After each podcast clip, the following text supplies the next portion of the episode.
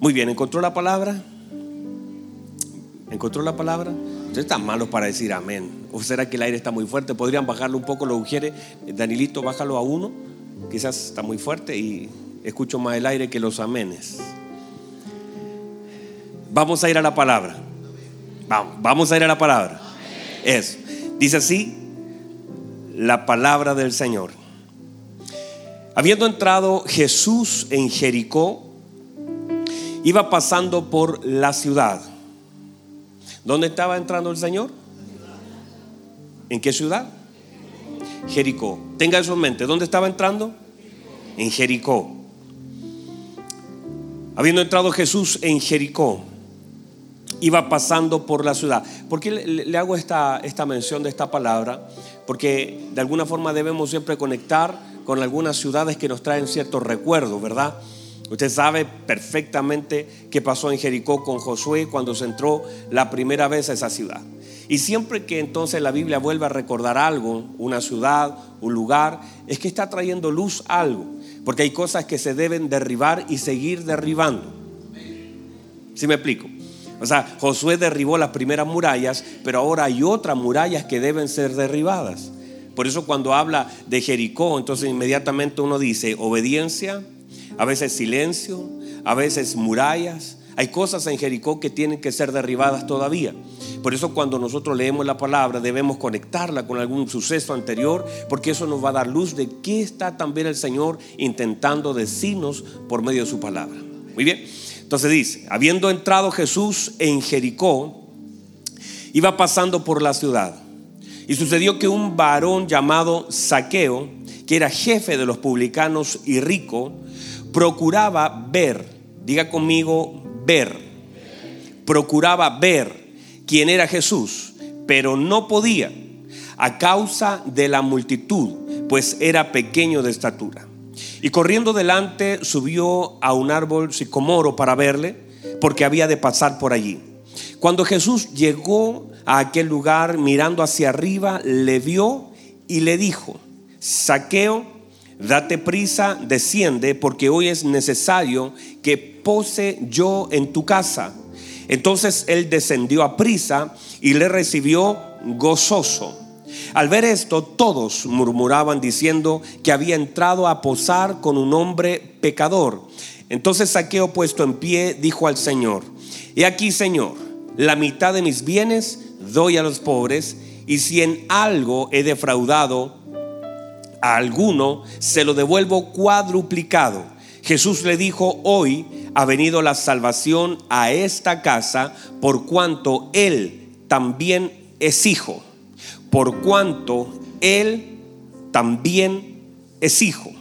Por cuanto él también es hijo de Abraham, porque el hijo, porque el hijo, pongan atención a esas palabras, porque el hijo del hombre vino a buscar y a salvar lo que se había perdido. Tome asiento, por favor.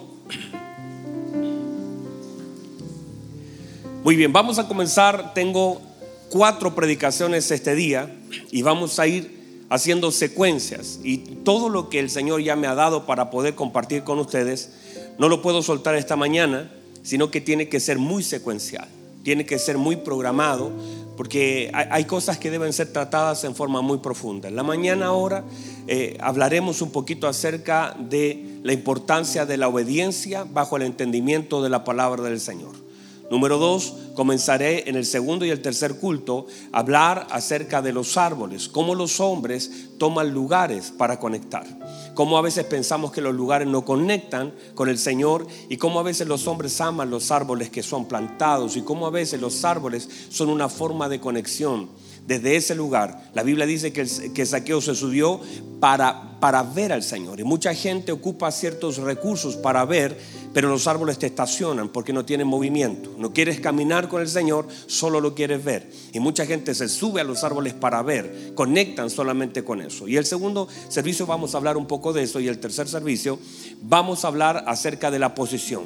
Cómo nos posicionamos, la importancia que tiene nuestra posición en Cristo y cómo se nos intenta mover de ciertas posiciones y la importancia de volver a tomar el lugar que siempre tuvimos. Y cuando las cosas toman su... Míreme, míreme por favor, me está mirando. Cuando Cristo toma su lugar en nuestra vida, todo toma su lugar en nuestra vida. Cuando Cristo toma el lugar en nuestra vida, todo se ordena y todo toma su lugar en nuestra vida. Entonces, vamos a hablar en el tercer servicio de eso. Y en el cuarto servicio vamos a hablar de la esposa de Saqueo. Aunque no aparece en la Biblia, vamos a pensar en ella. Porque en la tarde vamos a hablar acerca de un tema matrimonial. Dije que una vez al mes vamos a hablar acerca de los matrimonios y esta tarde voy a tocar el primer tema matrimonial Así que si alguien quiere o verlo, no sé si se va a transmitir o no tengo claro, o, si puede venir la tarde, yo creo que sería bueno, porque voy a tocar, a pesar de que es un culto general, no es un seminario, voy a tocar una vez al, al mes temas matrimoniales los domingos por la tarde, y hoy es el primero de ellos. Y voy a hablar acerca de la importancia del matrimonio y de Cristo en la casa. Así que esos son los cuatro temas que hoy vamos a hablar. Lo primero que vamos a comenzar entonces diciendo, está bien el resumen, ¿verdad? Así que ya lo dejé con un poquito de hambre para que si nos, para que vayan viendo lo que viene más adelante. Entonces lo primero que vamos a ver es la importancia, porque pensaba esto anoche mientras oraba y le decía al Señor, Señor, he predicado con este 55 mensajes acerca de la paternidad de Dios. 55 mensajes. El tema es que yo podría llegar a los 100, seguramente vamos a llegar a los 100, vamos a llegar a los 150, vamos a llegar a los 200 mensajes. Así que Nati, prepárese porque Nati me está ayudando ahí con los escritos. Y digo eso pensando en que anoche mientras oraba, le decía al Señor, Señor, no se trata solamente de cuántos mensajes uno pueda predicar, sino que qué cambios y transformaciones están provocando los mensajes en nosotros. Y me hacía la pregunta y, trataba de imaginar cómo los mensajes puedan cambiar de alguna forma la conducta. Porque si después de, si usted ha venido a uno, a dos, a tres o ha escuchado diez, fíjese que eh, allá en, en, Mendoza, mientras estaba un pastor se me acerca, me dice, pastor, yo he escuchado todas las series que usted ha predicado, todas.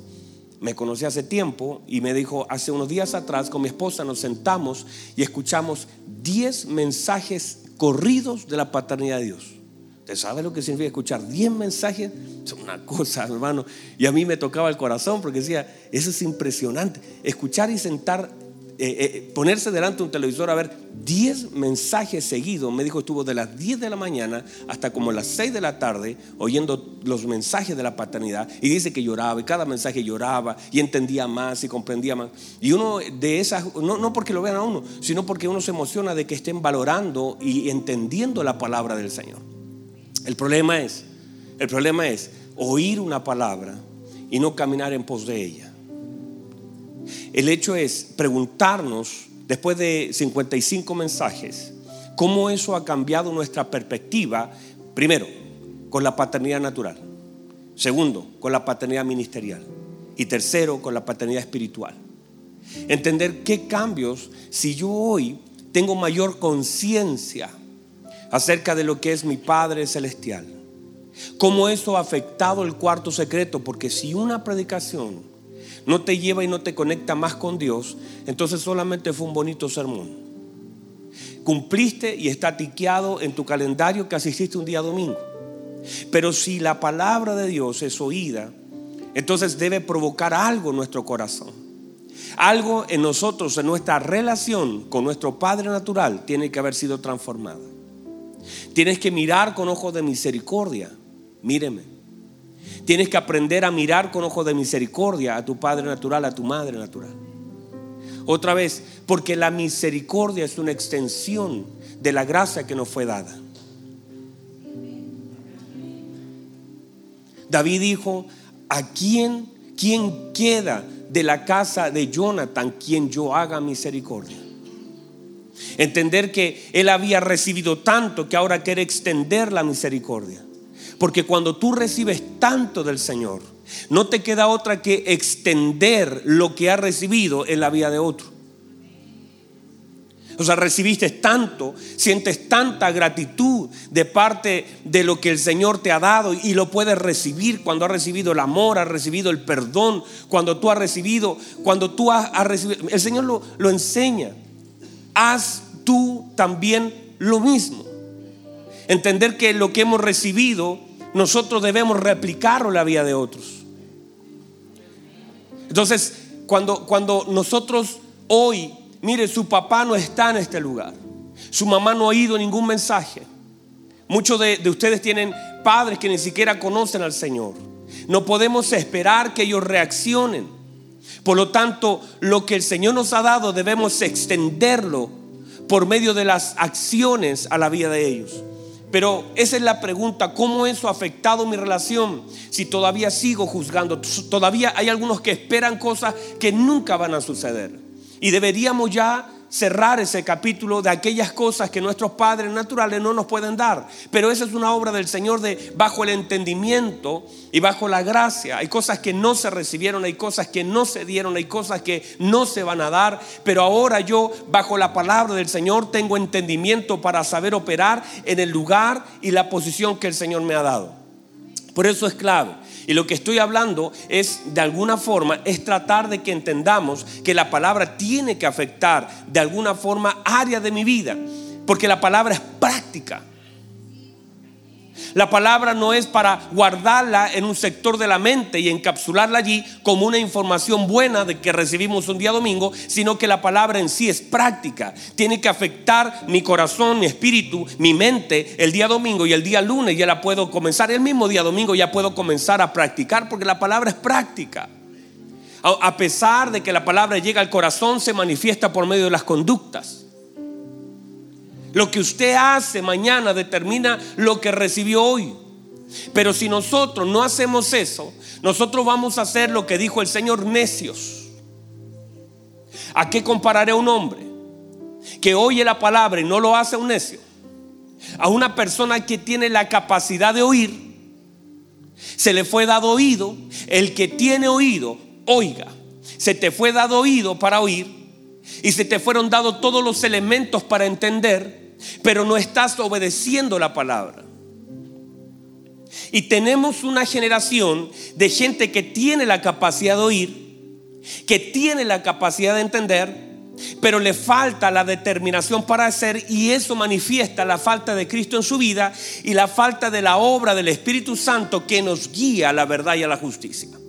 Entonces nos sentamos a escuchar y a veces medimos los mensajes y decimos, mm, qué hermoso predicó el pastor o qué mal estuvo hoy, hoy día estuvo bajito, no me gustó ese mensaje y comenzamos a calificar sin sacar el principio, la verdad que Dios tenía reservada para que nosotros ahora, por medio de lo que oímos, podamos hacer algo por lo que el Señor nos ha entregado. Entonces nos transformamos en personas, míreme por favor, nos transformamos en personas. Usted sabe que la mañana es más dura la cosa, ¿verdad? Que usted vino a esto es porque usted tiene la capacidad de oír y resistir esto. Porque usted es solo de la nueve. Y lo de la nueve tiene la capacidad de resistir. Son los que se levantan más temprano. Son los que se preparan a pesar del frío. Son aquellos que vienen a pesar que está lloviendo y vinieron muchos hoy. Son aquellos que, entonces ustedes vienen con una disposición hoy día y siempre el fundamento tiende a ser lo más duro. Siempre el fundamento es lo más duro. La muralla puede moverse, el fundamento no se mueve. Mire, entonces, entiéndase esto. Número uno, que cuando el Señor dice, ¿a qué compararé a aquel hombre que oye la palabra y no la hace? A un ese. A una persona que no tiene la capacidad y el entendimiento de comprender que no llega algo a mi oído para informarme algo, sino para hacer algo. El problema de eso es que cuando se habla de una persona que no tiene la capacidad de construir sobre la roca, que la roca, mire, el hacer transforma la palabra en algo sólido. Otra vez, el hacer transforma lo que oíste en un fundamento sólido. Recibiste la palabra. Ahora la haces. Ahora, el hacer quiere decir que tu fundamento está volviéndose una roca. ¿Lo recibió? Ahora, el hacer quiere decir, míreme, que el necio, la persona que no hace la palabra, que así le llama la escritura, la persona que no hace la palabra, quiere, quiere decir, no, no, es que, no es que sea flojo, míreme, porque de todas formas construyó. No quiere decir que no tenga recursos, no quiere decir que no tenga un diseño, sino que hay una falta de entendimiento sobre lo que Dios está determinando sobre su vida y que se manifiesta por medio de lo final que ocurre cuando se enfrentan a lo que todos nos hemos de enfrentar. Míreme por favor. El hecho de que construyas bajo el hacer la palabra de Dios no te, no te exime de las dificultades que todos nosotros hemos de enfrentar en la vida. Otra vez. El hacer la palabra no nos exime de aquellas cosas que van a golpear nuestra vida. Hay cosas que van a golpear. El Señor definió eso. El Señor dijo sobre la casa que está fundada en la arena, como la casa que está fundada en la roca, vendrán exactamente las mismas cosas como golpes a manifestar algo. Vendrán ríos, vendrán lluvias, vendrán vientos. Son tres elementos que en algún momento, en algún mensaje los expliqué con claridad. Número uno, ríos, cosas que sorprenden, cosas inesperadas. Porque son ríos, porque nadie construye una casa en un río en un lecho. Nadie está esperando que el río salga. Es algo inesperado, es algo que no esperaba, es algo que no estaba previsto, algo que salió como una sorpresa. Esas cosas que son las cosas que tenemos que enfrentar en la vida, que nunca planificamos, pero que de todas formas, aunque usted no la planificó, de todas formas llegarán. Y usted sabe, ¿verdad? Y usted sabe, yo también, cuántas veces hemos enfrentado cosas que no esperamos, enfermedades que nunca pensamos vivir crisis que nunca pensamos estar, eh, crisis económicas, crisis familiares, crisis matrimoniales, crisis con los hijos, cosas que no estábamos preparados para enfrentar, que nunca pensamos que el río saldría de su causal, pero de todas formas, aunque no estábamos, no lo soñamos, no lo vimos venir, pero de todas formas golpear la casa. Esas son las cosas, esos son los ríos. Están también las lluvias. Toda casa se prepara para la lluvia. No hay ninguna casa que no se haga para una lluvia. Toda la casa tiene la estructura para resistir. Pero quiere decir que hay cosas naturales que aunque sean naturales, la gente que está en la arena no tiene la capacidad de resistir. Hay cosas que tú sabes que han de pasar. Hay cosas que tú sabes por un efecto natural que han de ocurrir. Pero la gente, a veces, por la falta de no hacer la palabra, aún las cosas naturales le afectan y le arruinan todo lo que ha construido. Porque no tienen resistencia, ni siquiera las cosas naturales. Entonces, todas esas cosas que vemos enfrentadas como una cosa natural en nuestra vida, Vienen y la Biblia dice y resume el asunto diciendo, y siempre una persona que no es hacedora, una persona que opera en necedad, su ruina es grande. Y es, míreme, no solamente es grande, sino también evidente. Y la gente puede conectar con esas cosas y decir, wow, qué grande la ruina, qué evidente la ruina. Todo se vino abajo, no importa lo que construya, no importa cuántos pisos hacia arriba, no importa lo que tenga adentro, no tiene la capacidad de resistir porque el fundamento de lo que no se hace está mal. Están acá todavía. El Señor dice, vendrán vientos, lo que oímos, viento de doctrina, Cosa, nadie construye una casa y viene viento, ¿qué hace usted? Cierra las ventanas. Entonces está hablando de aquellas cosas que dejamos entrar. Hay cosas que van a entrar, tanto en la casa con fundamento en la roca como en la casa con fundamento en la arena. Hay cosas que han de entrar, que no van a quedar allí. El tema es que algunos dejan entrar, los de la arena, entra el viento, le desordena todo y arruina la casa. El que está en la roca, aún así entra el viento, pero no tiene capacidad de derribar esa casa. Hay cosas que dejamos que entran, pero a pesar de que entran, hay gente que con lo que ve se arruina, con lo que escucha se viene abajo. Hay alguien acá, Alexi, dígame, por lo menos usted ahí con el micrófono, dígame amén, porque hay gente que, que, que ve algo, que oye algo, que algo entre en la casa y no tiene la casa la capacidad de resistir. Hay personas que viendo lo mismo, oyendo lo mismo y aún así niveles peores por causa de que han sido fieles y han hecho la palabra, no importa lo que escuchen, no importa lo que vean, la casa no se viene abajo, no porque sea firme la casa, sino por causa de lo que han hecho con la palabra. La palabra tiene la capacidad de resistir la casa. La casa es sacudida. Y muchas veces usted sabe, nosotros somos sacudidos. Ay, usted sabe que es así. Nosotros somos sacudidos, hay cosas que nos afectan profundamente. Hay cosas que de verdad aquí adentro, por dentro, uno está completamente siendo movido. Pero la Biblia dice que el reino es inconmovible. Por lo tanto, aunque se mueva por dentro y toda la casa por dentro esté sacudida, no se cae porque el fundamento sostiene la casa. Y aunque tú estás siendo movido y aunque por dentro la cosa está muy complicada y usted siente que por dentro la cosa, el viento ha venido a golpear la casa con fuerza, pero el fundamento es tan sólido, la palabra donde está cimentado por causa de que eres un oidor que hace la palabra, el hacer te da la garantía de esa construcción, que aunque no pusiste bien el clavito, aunque la ventana está media chueca, aunque la puerta todavía, porque está siendo todavía trabajada, pero no importa. El Señor garantiza que no importa en qué tiempo venga el viento, esa casa tiene la capacidad de resistir por causa del fundamento, porque finalmente el fundamento es el que sostiene la casa y aunque nosotros seamos removidos, el fundamento no deja que la ruina llegue a la casa, sino que sostiene esa casa y usted y yo hemos sido sostenidos por la palabra de Dios. Llega un momento donde usted sabe que no fue usted, que fue la palabra de Dios que lo sostuvo, que fue la palabra de Dios que lo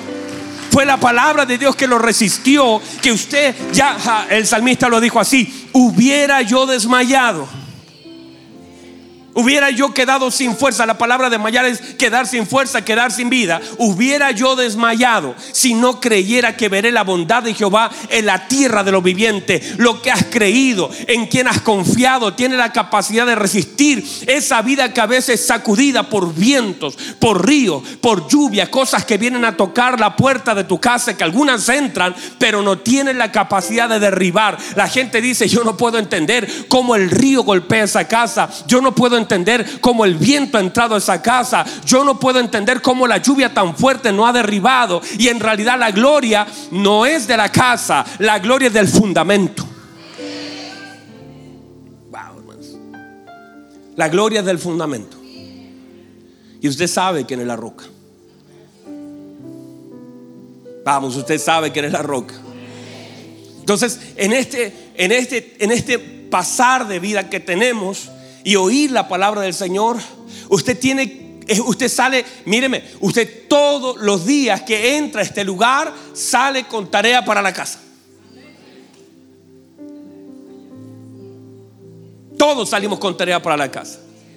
Todos salimos desafiados y demandados porque hay tarea para la casa, de oír la palabra, de en el camino masticar la palabra, de, volver a pensar la palabra, de decir, Señor, usted me habló, ahora, ¿qué tengo que hacer con esto? Cuando hemos estado hablando de paternidad, ¿qué tengo que hacer? ¿Cómo eso ha beneficiado mi relación con el Señor? ¿Cómo puedo ver su fidelidad como Padre? ¿Cómo puedo sacar de una vez por todas las imágenes de los hombres y entender que la paternidad de Dios no puede ser comparada con la paternidad de un hombre? No ser, no puede ser igualada. No hay hombre que pueda reemplazar lo que el Señor hace y es para nosotros. Y que hay figuras delante de nosotros que Dios sumó y damos gloria y gracias a Dios por las buenas y malas. Todo eso nos sirvió. Pero hay algo mayor que Dios ha sumado y es la revelación de quién verdaderamente somos hijos. Y entender que aunque Jesús dijo José ya no está, Jesús no recuerda a José. Siempre su conexión. Cristo fue con el Padre para manifestar que aunque José fue bueno, aunque José no arrancó,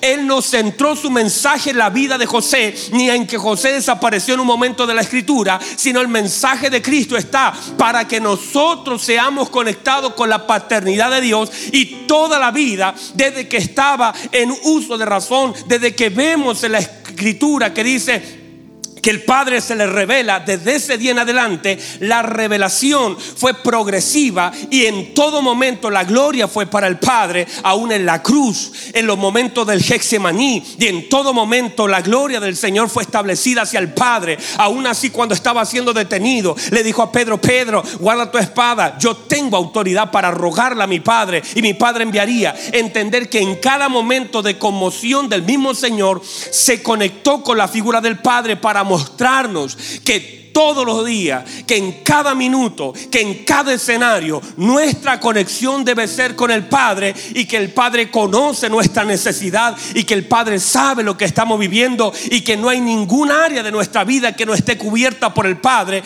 pero es una revelación que debemos vivir, es una revelación que debemos aceptar y pedir al Espíritu Santo que nos abra el entendimiento para poder vivir en esa paternidad que te da seguridad, esa paternidad que te cubre, esa paternidad que te ayuda, esa paternidad que te levanta, esa paternidad que te provee, esa paternidad que te sana, esa paternidad que te consuela, esa paternidad que cuando tú la puedes vivir, puede descansar. Cuando la paternidad de Dios se revela a un hombre, el hombre encuentra descanso y camina en la revelación de la paternidad de Dios porque sabes que Él guarda tu, tu dormir, Él guarda tu levantar, Él guarda tu vida. Entender que en Él estamos seguros que nuestros días han sido contados por Él y hasta el día que Él defina que estemos aquí, nuestra vida es de Él, que aunque yo me llamo Abel Palma, yo no soy de allá, sino que entiendo que yo soy de allá, que allá de, provengo de Dios y a Dios voy. Y ese tipo de cosas vienen a revelarse a nuestra vida. Y aunque usted diga, ay pastor, pero usted no sabe lo que pasó. Y es como entender otra vez el diseño de lo que Dios ha establecido. Que está bien, hemos vivido cosas difíciles. Y uno podría hasta, hasta, hasta, hasta cuestionar aquellas cosas que vive. Míreme por favor. Uno podría cuestionar y decir, ay Señor, pero pero si usted, Señor, sabía dónde yo iba a vivir, sabía si el Señor dice, si yo sé, yo te envié. Y cuando nosotros honramos, míreme, cuando nosotros honramos a nuestros padres, lo que estamos haciendo es honrar la soberanía de un Dios que sabe donde Él mismo nos depositó, pero con el compromiso. Mírenme, con el compromiso que el mismo un día llegaría a nuestra vida él nos depositó con un compromiso que nos iba a encontrar. Nos depositó en una familia que pudimos haber vivido todas las crisis posibles, pero nos dejó una promesa. Te deposito en este lugar, a un lugar donde hay droga, donde hay alcohol, donde hay violencia, donde hay de todo lo malo, donde hay abandono, donde hay muchas cosas, pero tengo un compromiso. Un día llegaré a tu vida y cuando llega a tu vida, a tus 15 años, a tus 20 años, a tus 30 años, llegará a tu vida. Y cuando llegue yo a tu vida, te haré una nueva criatura. Y desde ese día vas a mirar que las cosas viejas pasaron. Y si te depositó en esa familia, no importa lo que viviste, del día que yo te encuentre, mi compromiso contigo es hacerte una nueva criatura y hacer que todas las cosas viejas pasen. Y de aquí en adelante haré todas las cosas nuevas en ti, en tu vida, en tu familia, en tu pensamiento, en tu destino Todas las cosas serán hechas nuevas. Así que no reclames por las cosas de ayer, porque hoy es una nueva criatura. Mi compromiso es encontrarte. No te podrán ocultar de mí. Te pillaré en una cisterna, te encontraré en una cárcel, te encontraré en un hospital, te encontraré en una calle, te encontraré en una cisterna, te encontraré donde tenga que encontrarte. Yo sabré tu dirección y haré de ti una nueva criatura y haré que todas las cosas viejas pasen y haré que todas las cosas en tu vida sean hechas nuevas. Mi compromiso contigo es hacer todo nuevo del día que yo llegue a tu vida. Tú no podrás llegar a mí. Por eso yo iré a ti y te voy a encontrar y te voy a restablecer y te voy a dar una paternidad que no tuviste y te voy a dar amor. Te voy a llenar de amor para que no extrañe lo que no había. Yo te voy a llenar de amor y sanaré lo que tenga que sanar y tocaré lo que tenga que tocar y se hará completamente necesaria la figura de un hombre porque yo seré para ti todo. Ese es el compromiso de Dios para usted.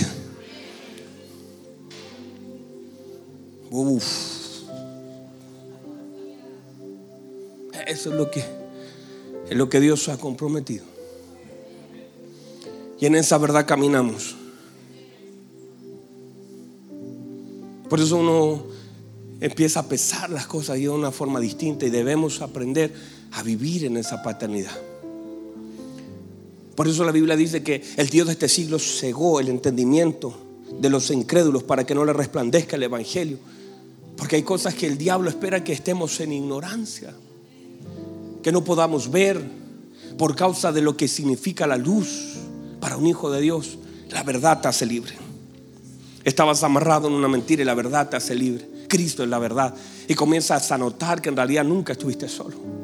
Que no eres un error de tus padres. Que la gente te abandonó, pero Dios siempre estuvo allí. Y que... No sé si alguien lo puede recibir.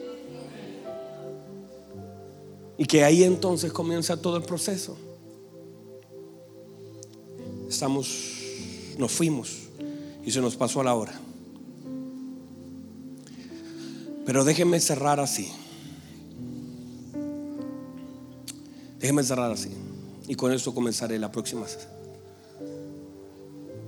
El Señor le habla y le dice, aquí compararé. Por eso todo lo que les he hablado esta mañana tiene directa relación con aquellas cosas que nosotros por causa de la revelación de la palabra se espera que hagamos. Se nos demanda. Que si usted ha escuchado un mensaje de la paternidad, ya algo en su vida y en su corazón haya sido transformado. Uno. Que algo, que una mirada distinta tengamos de nuestro Señor. Que un corazón diferente para poder conectarnos con nuestros padres. Cuando tú sigues dependiendo de tus padres o de hombres, tiendes a soltarte del Señor. El Señor quiere ser todo para nosotros. Hay figuras que salen de nuestra vida porque son a veces figuras de dependencia. Moisés sale de escena porque era una figura de dependencia para Israel. Hay personas que salen de nuestra vida y a veces Dios permite estas transiciones. Y Dios les quita después de 40 años. Tú te acostumbras después de 40 años al maná. Dígame amén eso. Usted se acostumbra después de 40 años a recibir la forma de las cosas de una forma. Tú te vas acostumbrando. Por eso el Señor de alguna forma mueve cosas. Para que nuestra dependencia, y a veces cierra llaves, abre llaves, cierra llaves, abre llaves. Y usted dice, ay, yo no sé por qué, pero se cerró esta puerta. Y es para que veas que no tiene que ver con las puertas que tú tocas, sino con la puerta que está delante de ti abierta, que se llama Cristo. Y que todo lo que se cierra solamente viene a manifestar que tu provisión es Dios. Y toda la gente que en algún momento te amó y te quiso, de pronto ya tú sientes que ya no está ahí. Todos los que te aplaudieron ahora ya no están. Y tú dices, ¿qué pasó? Es para manifestar que la gente se puede ir. No te haga dependiente del amor de la gente. No se haga dependiente del amor de la gente. Por la gente falla. Y el, y el, salmista aprendió esa lección que si hay alguien que no pudiera despreciarte, sería Dios. Perdón, sus padres. Si hay alguien que podría quererte, serían tus hermanos. Podría tener el amor de tus hermanos, de tus padres. Sería muy extraño y la figura del salmista nos manifiesta eso. Que, que un padre desprecia a su hijo, que lo deja al final, por la razón que sea. Pero ahí se conoció y se manifestó en la carencia de la figura de un padre, se manifiesta la figura de Dios con una fuerza mayor. Si tuviste un padre bueno, eso es, una, eso, es bueno, porque, pero luego la revelación del Padre deja el amor de tu Padre sin comparación. Porque no hay ningún hombre en la tierra que pueda hacer lo que tu Padre puede hacer. Y por muy bueno que fue, hay que darle gracias a Dios, pero hay cosas que simplemente Él no alcanza, no, le, no, no alcanza su amor, su fuerza para tomar, para hacer. Y allí se manifiesta la figura. Y cuando tu papá fue malo, con mayor gloria se engrandece la figura de Dios. Y hay que renovar la mente. Y hay que renovar porque la mente es mucho más lenta que el espíritu. Y esa viene lentita, viene arrastrándose, viene como diciendo, uy, no entiendo todavía, no entiendo todavía. Tu espíritu está en gozo, pero tu mente todavía cuestiona algunas cosas. Y dice, pero ¿cómo Dios? ¿Y por qué? Y viene, y, y no puede disfrutar del amor del Padre. El Señor le dice, habla de unas mujeres Mire exactamente la insensatez de aquel que construyó. Se habla también de unas mujeres, de unas vírgenes. ¿Están acá todavía? Me dejan cerrar con esto. No sé si van a pasar los músicos o no. Pueden pasar los músicos para que usted se quede más tranquilito que vamos a terminar. Pero no voy a terminar todavía. ¿Está recibiendo la palabra? La vida de unas mujeres llamadas las diez vírgenes. Eran vírgenes, tenían lámparas, usted conoce. Pero de pronto esta generación, la insensatez de esta generación, le ha dado más importancia a la lámpara que al aceite. La insensatez de esta generación se ha gloriado porque tiene lámparas en sus manos, pero ha carecido de aceite. ¿Y qué sentido tiene tener lámpara y no tener aceite? Uf. Y la gente puede, y, la gente se exhibe sus lámparas, lo que sabe, lo que entiende. Lámpara, palabra, de todo entendemos, palabra. Y hay una generación experta en lámparas, pero carente de aceites. Insensatos, no tienen acceso tiene lámparas, abraza su lámpara, está mal la palabra para nada. Pero lo único que le puede dar sentido a la lámpara, lo único que le puede dar sentido, si no solamente es un libro, pero lo que le da el sentido y la revelación y fuerza es la obra del Espíritu Santo.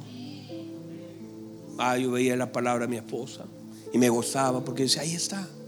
Eso es lo único que le puede dar sentido. Si no vamos a predicar hermosos conceptos que la gente, uy, me voló la cabeza, qué hermoso lo que predicó, qué linda la palabra, pero sin aceite eso no tiene fuerza. Y hay una generación que ama mucho la lámpara, pero no busca del aceite. Pónganse en pie. Pónganse en pie. Y el Señor dice, y comienza a establecer, y aquí dejo mi introducción para el próximo segmento. No van a entrar. No se puede entrar sin aceite. No basta la lámpara. Necesitan aceite. Es allí donde tú puedes oír del gozo del Señor. Puedes oír del clamor. Puedes entrar en el gozo del Señor. Ahí entonces puedes entender, no sé si están recibiendo eso, pero una iglesia necesita mantener sus lámparas encendidas. Una iglesia necesita mantener sus lámparas encendidas. Lámpara es a mis pies su palabra. Ella es lumbrera en mi camino. Porque hay tanta gente que tropieza, porque aunque tiene lámpara, no tiene aceite. Y sin, y sin el elemento del aceite de la obra del Espíritu Santo, entonces no tienen fuerza, no tienen visión, no tienen claridad. Están cayendo con lámparas en sus manos, pero falta de aceite en sus vidas. Y la iglesia debe comenzar a operar. Yo creo que Dios ha comenzado una obra hermosa de una manifestación gloriosa del Espíritu Santo. Que por obra del Padre, yo rogaré al Padre, dijo nuestro Señor Jesús, yo rogaré al Padre y os enviará otro consolador. Ese consolador hermoso que estará con vosotros, les conviene que yo me vaya, dijo el Señor. No estaba mintiendo, no estaba tratando de consolarnos con esa palabra para que no lloremos. No, Él estaba hablando en serio. Les conviene que yo me vaya y les enviaré el consolador. Mi Padre enviará el consolador. Entonces recibimos del regalo de Dios y todavía lo podemos disfrutar. Levante sus manos, por favor. Levante sus manos. Aleluya. Levante sus manos, por favor. Levante sus manos, exalte un minuto al Señor, dele gloria, dele honra. Hay algo que el Señor te ha hablado. Y a través de esa palabra, súmale, súmale aceite. Dígale, Señor, ya tengo la palabra, ya tengo la palabra. Vamos, nadie cante. El día puede ministrar, pero nadie cante. Yo quiero que usted no cante, sino que ore. Le hable al Señor. Le diga al Señor. No espere que alguien ore por usted. Ore usted. Dígale al Señor. Dígale en público lo que está también dispuesto a hacer en privado. Dígale al Señor, Señor, llena mi lámpara. Tengo una palabra, pero necesito aceite. No me funciona sin aceite. No tengo los elementos necesarios. me siento vacío, me siento seco, me siento solo, me siento, hay algo que está faltando, vengo, me siento, oyo la, escucho la palabra, pero, pero algo me está faltando. Necesito de esa obra gloriosa del Espíritu Santo que toque, que transforme. Vamos, levante sus manos, exalta al Señor un minuto, dígale al Señor, Señor, aquí estoy. Yo quiero ser un hacedor. ¿Cuántas cosas, Señor, han venido? Cuántas cosas han tocado la puerta de mi casa y han derribado todo lo que he comenzado a levantar y veo ruina alrededor de mí, veo ruina. Todo se cae, todo se desarma, la gente ve estoy cansado de ser un espectáculo para la gente. La gente ve la ruina, la gente ve como todo lo que construí se desarma delante de mis ojos. Ah, hay un problema en el fundamento, en la dirección. Hay algo que no estoy haciendo bien. Hay cosas que tengo que cambiar. Padre, ayúdame, ayúdame. Vamos, usted con su voz pida la ayuda a su Padre. Pídale, clama a mí y yo te responderé y te enseñaré y te mostraré cosas grandes y ocultas que tú no conoces, pero tienes que clamar a mí. Búscame, porque si me buscas de todo, tu corazón me vas a encontrar. No quiero que sea de labios. Ah, estoy cansado porque este pueblo me alaba de labios, pero su corazón está lejos de mí. Pero si me buscas de todo corazón, yo me revelo. Yo voy a aparecer en el asunto. Vamos, levante su mano, dígale, Señor, yo quiero eso, yo, yo necesito eso. Yo necesito que, que, murallas caigan de mi vida, que otra vez pases por Jericó, que pasaste la primera vez con Josué, pero ahora es una segunda vez. Hay cosas que tienen que ser derribadas, hay murallas que tienen que ser sacudidas, hay cosas que tienen que caer en mi vida. Pasa otra vez, Señor, por Jericó. Mueve tu mano gloriosa por Jericó. Establece tu soberanía sobre mi vida. Te necesito, Señor. Vamos, alguien tiene que clamar, alguien tiene que levantar su voz, alguien tiene que cansarse de lo que está viviendo, alguien tiene que decir, ya no puedo vivir lo que estoy viviendo, ya no puedo seguir con esta vida. Hay algo que tiene que cambiar, algo se tiene que establecer. Ya no quiero ser lo que soy, no me gusta, no es, no es bueno, no bendigo, no, no, no alcanzo a otro, no soy el favor de Dios sobre la vida de otro. En mi vida me siento vacío, entro a este lugar, lloro, pero salgo y me olvido, ya no quiero esta vida, necesito, necesito de ti, Señor, necesito de tu presencia, necesito de tu gloria, necesito del aceite, ya no quiero cargar la palabra vacía, no quiero ser un hombre con una lámpara en la mano y sin aceite, necesito de tu gloria, vamos, levante su voz un minuto. Vamos, vamos, vamos, levante sus manos. Levante, levante, levante, levante alabanza. En este nuevo pacto todo se levanta, todo sube. Padre, gracias, gracias, gracias, gracias. Oh, tu gloria, Señor, sea manifiesta y conocida sobre esta casa. Que podamos vivir los tiempos más gloriosos, más hermosos. Se abrió una puerta, algo se rompió hace días atrás y sentimos que la matriz, que el agua está todavía brotando. Sentimos que el aceite todavía está fluyendo. Padre, gracias. Vamos, vamos, levante, levante, levante. Oh Dios. Hermoso Señor, nos avergüence de adorarle. No me avergüenzo del Evangelio porque es poder de Dios. Vamos, levante su adoración. Levante su alabanza. Levante, levante, levante su voz. Levante, levante, exáltele. Oh. Señor, solo queremos darle gloria y gracias a usted. Queremos darle gloria y gracias a usted. Señor, usted es tan bueno sentimos su presencia. Vamos. Use sus palabras para darle gloria. Tiene ese vaso porque de la abundancia del corazón abra la boca. De lo que esté lleno tu corazón, fluirá tus labios.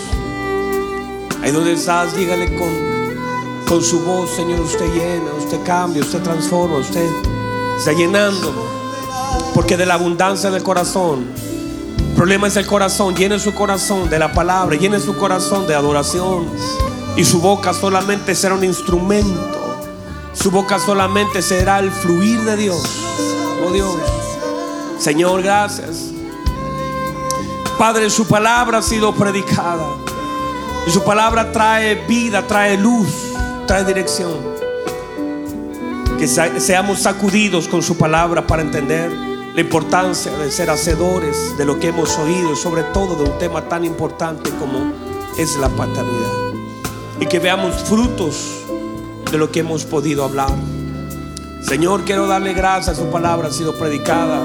Que mis hermanos, sus corazones sean tocados por ella. Podamos sentir, o fluir esa presencia hermosa. Que no sea una emoción de un día de reunión, sino que sea la transformación de un tiempo y una temporada nueva para nosotros. Que el tiempo de la lágrima termine y el tiempo del gozo aparezca. Padre, gracias a su palabra, Señor, haga vida en nuestra vida y de un fruto abundante. Así oramos, así creemos, así pedimos, con ruegos y súplica delante de usted. Gracias. Aleluya, aleluya, aleluya. Con ruego y súplica como lo hizo nuestro Señor Jesucristo y con un temor reverente. Así lo hacemos, Señor. Gracias. En el nombre poderoso de Jesús. Y alguien glorifique, levántale un aplauso fuerte, exáltele. Y con sus manos y con su boca, la alabanza al Señor. Que todo su ser bendiga al Señor. Cuerpo, alma y espíritu. Unidos para adorarle. Unidos para exaltarle. Gracias, Señor. Gracias, Señor. Aleluya. ¿Cuántos pueden recibir la palabra del Señor? ¿La puede recibir? ¿La puede recibir, iglesia? Ahora que la ha recibido y la ha oído. Porque ahí está el fundamento de su vida y lo que le dará firmeza en los peores momentos de su vida. En los más hermosos le dará gozo. En los más difíciles se va a sostener. En el nombre del Señor.